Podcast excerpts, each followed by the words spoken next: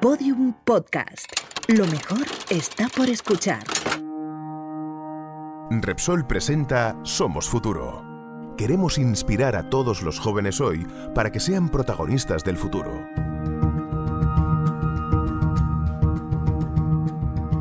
Hola, buena parte de lo que somos tiene que ver con el lugar en el que vivimos. Estamos repensando el mundo desde un punto de vista más sostenible, pero ¿cómo construimos esos lugares donde se desarrolla nuestra vida? ¿Qué tienen que ver los edificios del futuro con la ciencia y específicamente con la nanotecnología? ¿Quieres saberlo? Bienvenido, bienvenida. ¿Hasta dónde llegará el edificio más alto del mundo? Dejemos que nos lo cuente la nanocientífica Ana Morales. Soy Ana Morales y en mi doctorado de Ciencia de Materiales estudio el material más usado por los seres humanos después del agua. ¿Adivinas cuál es? El cemento. Hoy te vengo a contar que gracias a la nanotecnología los investigadores estamos haciendo unos cementos que nos permitirán construir edificios monstruosamente altos. Pero ¿cómo de altos? Ahora lo verás. Gracias a Ana vamos a conectar dos mundos que quizá te parezcan opuestos, nanotecnología y construcción. Viajemos a través del sonido a los edificios del futuro. Uno de los aspectos más importantes que la nanociencia puede abordar es el cuidado del medio ambiente. ¿Alguna vez te has parado en el medio de la calle y te has preguntado ¿cuál es el material más abundante? Bueno, pues obviamente no es ningún misterio porque os lo he dicho hace un rato, es el cemento. El cemento. El cemento está everywhere. Como os decía, es lo que más usamos después del agua, porque es barato, resistente y se puede hacer en muchísimas formas, infinitas. Pero como todo, pues tiene algunos hándicaps. Y uno es que en el proceso de creación del cemento se tiene que calcinar piedra calcita, lo cual genera CO2. Y es aquí donde la nanotecnología juega un papel importante.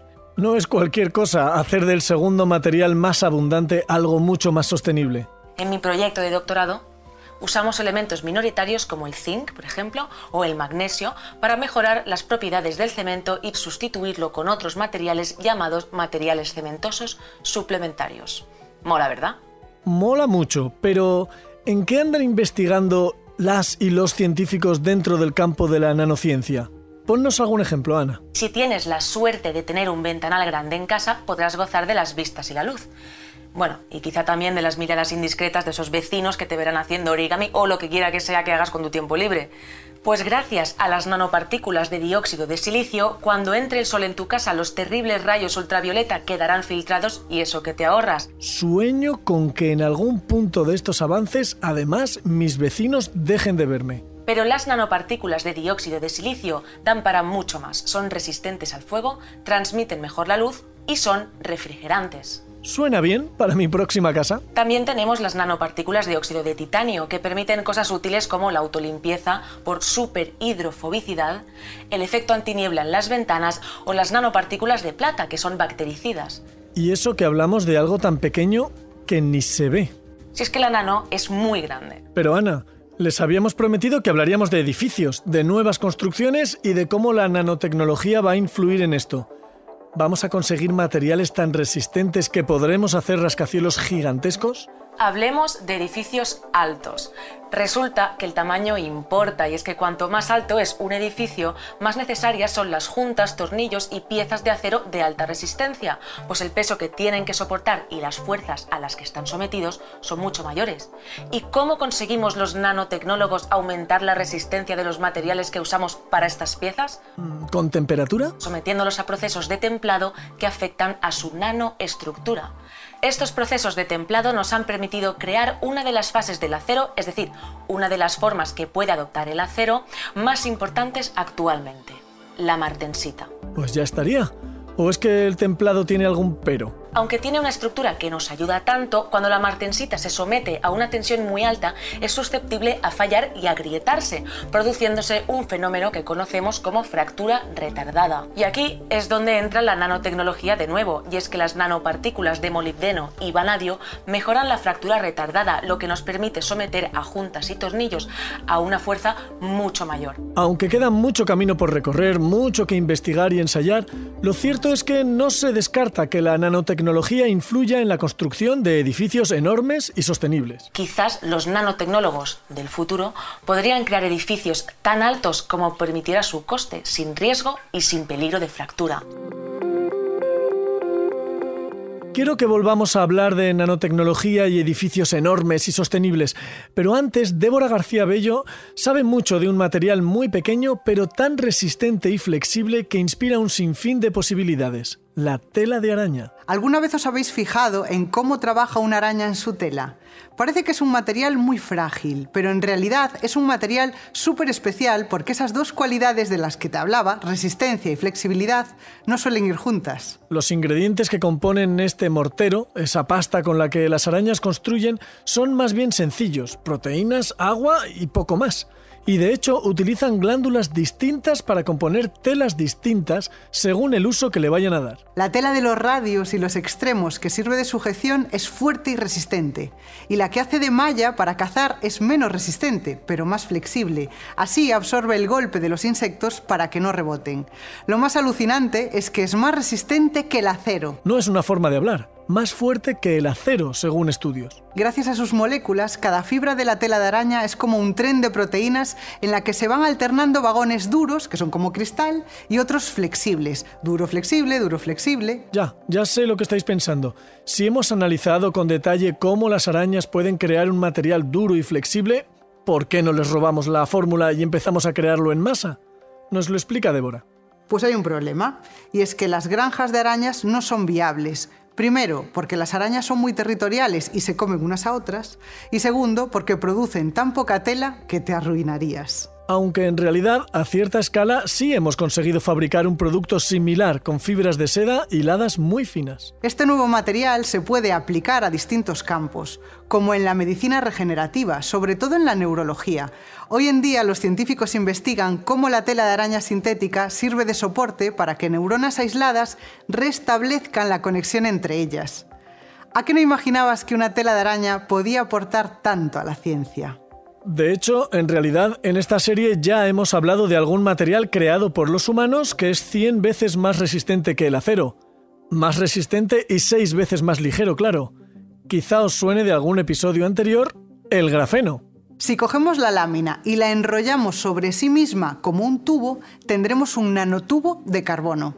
Hoy en día los nanotubos de carbono son la fibra más resistente que existe.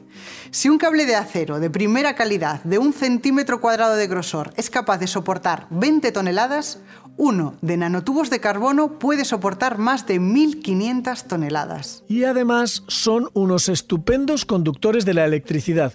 Eso amplía sus posibilidades también, por ejemplo, como sustituto del silicio, porque con este material científicas y científicos sí que han alcanzado el tamaño mínimo, pero con nanotubos de carbono se puede sustituir el silicio en componentes como los semiconductores y además hacer los dispositivos tan pequeños y ligeros gracias a los nanotubos de carbono supone una gran mejora medioambiental, menos materia prima, menos gasto energético y menor generación de residuos. No estamos tan lejos de ver coches en nuestras ciudades con baterías creadas a partir de nanotubos de carbono. Y ahora que volvemos a hablar de las ciudades, Aprovechamos que nos responde Débora García Bello para preguntarle por esa idea que habíamos dejado colgando. ¿Cómo influirá la nanotecnología en las viviendas del futuro?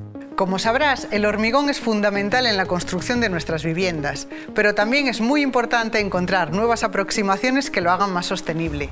El hormigón se compone básicamente de cemento, del que ya nos ha hablado Ana, agua y áridos, arena o grava. Y aquí viene lo interesante. Los investigadores están trabajando en hormigones que usan como áridos materiales que antes eran considerados residuos. En Galicia, por ejemplo, los científicos estamos estudiando cómo fabricar hormigón utilizando, atención, conchas de mejillón. ¿Conchas? De pequeño yo me hacía collares y nunca pensé que acabasen construyendo casas con ello. No es nada fácil, la verdad, sobre todo por la cantidad de sales que contienen, que podrían afectar a la corrosión de la armadura del hormigón armado, pero se están haciendo grandes avances. También se están utilizando plásticos como áridos. Usamos polímeros, es decir, plásticos, reforzados con fibras para dar flexibilidad y resistencia a la corrosión, sobre todo en la costa. No es la primera vez que hablamos en esta serie de podcast de cómo los científicos y científicas transformamos residuos en recursos pero una de las claves para hablar de sostenibilidad a la hora de pensar en construir viviendas o edificios tiene que ver con la perdurabilidad de los materiales. Para eso, lo más puntero y alucinante que tenemos son los hormigones que se reparan solos. Estos hormigones contienen en su interior dos tipos de cápsulas, unas con bacterias y otras con su alimento, el lactato de calcio. Cuando el hormigón se agrieta y entra el agua, disuelve las cápsulas despertando a las bacterias, que comienzan a alimentarse del lactato de calcio y al final secretan caliza que sella la fisura. En tres semanas el hormigón se autorrepara. Esto sí que es la monda. Materiales que se autorreparan. Así que tu futura casa podría estar hecha de un hormigón lleno de vida con microscópicos albañiles capaces de repararlo si surge una grieta. Alucinante. Pero no creo que sea el único que se esté preguntando algo. ¿Estos avances también nos harán más sostenibles a la hora de aclimatar nuestras casas? ¿Cómo? Hoy en día, alrededor del 50% de la energía que consumimos en el mundo se destina a sistemas de calefacción. Pues para el año 2050, los científicos esperan que la energía que usamos para enfriar supere a la energía que usamos para calentar. ¿Y cómo solucionamos esto con materiales? Para enfriar usamos materiales que cambian de fase, de estado. En esos cambios de estado es donde se producen los ciclos de frío-calor, como el gas refrigerante de las neveras.